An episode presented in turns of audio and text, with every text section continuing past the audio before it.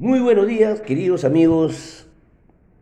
Martes 26 de enero, su informativo Tiro de Seca.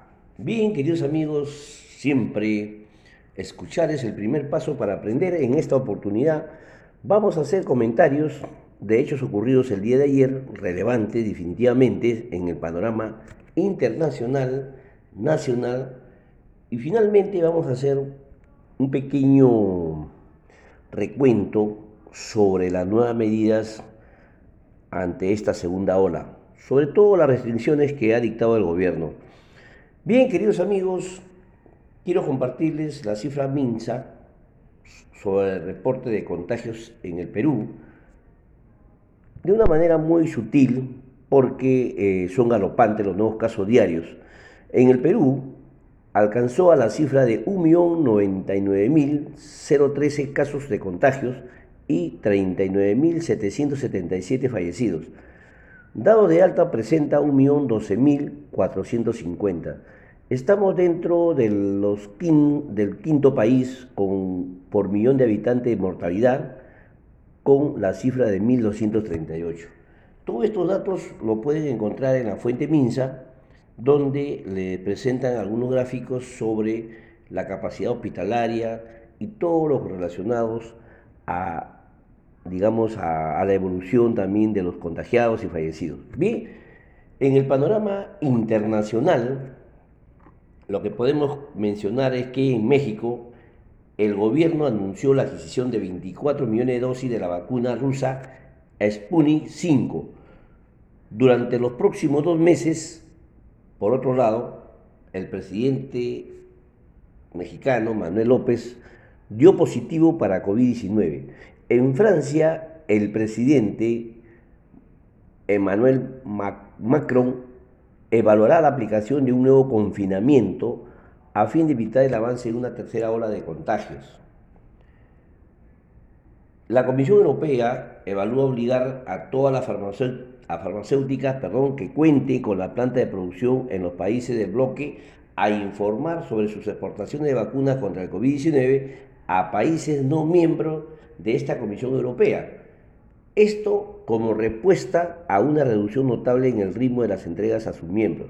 Y finalmente, en Estados Unidos, el hecho más relevante es que la Cámara de Representantes acusará formalmente al expresidente Donald Trump por asusar la insurrección que terminó con la toma del Capitolio, es decir, el Congreso en Washington, y la muerte eh, de cuatro personas, siempre en el orden que la medida eh, o el juicio va a ser político y que pone en juego a las futuras postulaciones, si en el caso no se diera, sobre todo aquellos que ocupan cargos públicos. Bien, en nuestro panorama nacional, los hechos más relevantes es que la DIGEMI autorizó la comercialización del primer kit de diagnóstico molecular de COVID-19 de bajo costo, denominada CAT-Bio, diseñado y producido en nuestro país. Este equipo será ofrecido a clínica y laboratorio y se prevé producir un millón de kits por mes por otro lado, el hecho relevante, el ministro de Economía, Waldo Mendoza, informó que se modificará la norma que permite a la SUNAT acceder a la información de las cuentas de depósito. Como les comenté, como lo mencioné el día de ayer, el monto inicial se había establecido en 10.000 nuevos soles. Ahora pasará a la cifra de 30.800 equivalentes a las 7 UIT. Además, la información solicitada por dicho organismo pasará de frecuencia mensual a semestral. Por otro lado, comunicó que aumentarán el impuesto selectivo al consumo sobre los productos como la cerveza y los cigarrillos. Ay, mamá mía, las bodegas se van a ver muy afectados en este, en este incremento del mencionado impuesto, ¿no?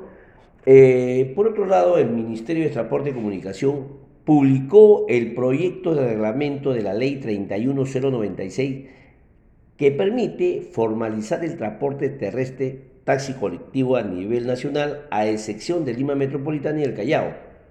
De los lineamientos planteados, resalta que solo vehículos sedán y station, y station perdón, de la categoría M1, microbuses con capacidad de hasta 16 pasajeros y buses para hasta 30 personas categoría M2 podrán brindar este servicio. Interesante anuncio para reordenar el sistema de transporte público.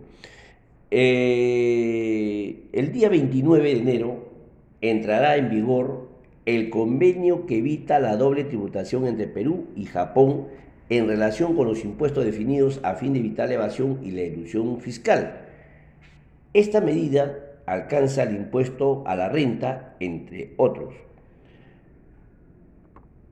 Otro anuncio, eh, el ministro de Agricultura, Federico Tenorio, comunicó que los pequeños productores agropecuarios accederán a créditos de hasta 30 mil nuevos soles, tan solo con presentar una declaración jurada en el marco del programa FAE Agro. Y finalmente, Produce suspendió la segunda temporada de pesca de anchoveta en el norte centro del litoral, debido a un aumento del perdón, debido al aumento del del SOBE desde el 12 de noviembre a la fecha. Esta presenta un avance un poco más del 90% de una cuota de 2.78 millones de toneladas. Bien, queridos amigos, esos son todos los hechos más relevantes eh, ocurridos el día de ayer y el tipo de cambio definitivamente eh, está a la baja. Es importante saber el, el movimiento también bursátil. Les invito a leer algunas fuentes para también algunos principales como di que hay en el mundo, sobre todo el cobre, el oro, el petróleo, el maíz, la soya, donde se van manejando todos los comercios electrónicos en ese sentido. Bien, queridos amigos, eh, como les comenté, vamos a tratar un tema que me parece muy importante hacer el resalte y y para que ustedes también saquen sus propias conclusiones sobre las nuevas restricciones que ha dictado el gobierno frente a esta segunda ola de contagio. Y es importante reconocer lo positivo de la focalización de estas medidas, siempre sustentadas en criterios de decisiones transparentes. Sin embargo, luego de 10 meses del inicio de las restricciones dictadas por el gobierno para la contención de la pandemia, tenemos grandes lecciones aprendidas que deben ser tomadas en cuenta. Corregir aquellos aspectos que no funcionan y tomar en cuenta las experiencias internacionales. Esa es la clave para no ser nuevamente uno de los países con las peores consecuencias económicas. Es claro que, que el cierre de las actividades económicas al inicio de la pandemia, acompañado de un sistema de autorizaciones, no solo no fue eficaz, sino que generó desorden y un terrible impacto económico en el país. A ellos se sumaron medidas como las restricciones de vehículos particulares, de circulación de personas por género o restricciones horarias de los comercios, que, sin sustento en evidencia o análisis técnico, solo generaron terribles perjuicios y más aglomeraciones. La lección aprendida como consecuencia fue a menores ventanas horarias para las personas pueden realizar sus actividades, mayor aglomeración y por ende mayor posibilidad de contagio. Asimismo, restringir la circulación de vehículos particulares, tanto de autos propios como de aquellos que brindan el servicio de transporte, es un sinsentido, ya que estos son una alternativa a nuestro débil sistema de transporte público. Más recientemente, la prohibición absoluta del acceso a la playa se debe reevaluar ya que con aforos controlados son espacios con beneficio para la salud física, mental de toda la familia. La importancia también en las herramientas digitales como aliadas para enfrentar la pandemia es también un elemento que lamentablemente no fue considerado al inicio y que tuvo un terrible impacto no solamente en las actividades económicas, sobre todo las pymes, sino en la contención de la pandemia, queda claro el importante rol del comercio electrónico, el delivery y el desarrollo de la economía digital. Es evidente que la transformación digital de la economía peruana es una tarea urgente. Como sabemos que dicha transformación se trata de un elemento clave que suele empujar a un cambio estructural en las organizaciones, alentado por la promesa de una mayor eficiencia y competitividad. Asimismo, las autoridades regionales o locales que dictaron dichas medidas particulares no alineadas a la señalada por el Poder Ejecutivo atentaron contra la predictibilidad y regulatoria, generaron restricciones, trabas y afectaron severamente el desarrollo de los negocios. De manera que es urgente que en el marco del estado de emergencia se asegure que esto siga lo dictado por el gobierno central de manera obligatoria y se aplique sanciones en caso contrario.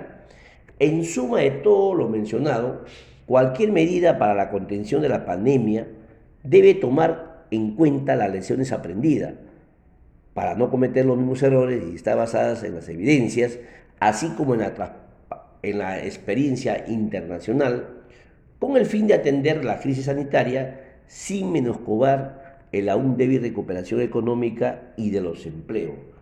Bien, queridos amigos, ese es todo por hoy. Mañana volveremos con otro tema interesante.